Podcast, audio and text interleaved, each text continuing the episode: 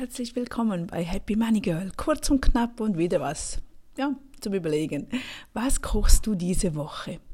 Nutze immer wieder Wochenpläne, um Geld und Zeit zu sparen. Zusätzlich nutze, was vorhanden ist, also lass keine Lebensmittel verderben. Kontrolliere immer wieder deinen Kühlschrank, deine Vorräte, was muss gebraucht werden, verwendet werden. Dann gehst du vielleicht kurz googeln, suchen, okay, ich habe das, das und das, was könnte ich daraus für ein Gericht zaubern?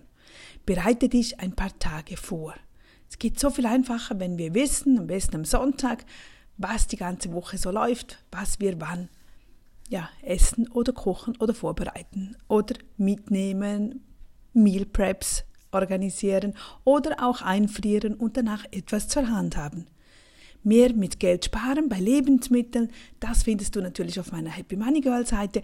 Da kannst du immer auch im Suchfeld irgendetwas hier eingeben, wie kann ich da besser sparen.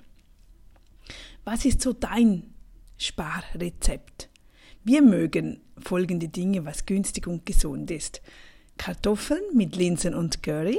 Ich finde, das, das haben wir immer zu Hause und geht wirklich einfach.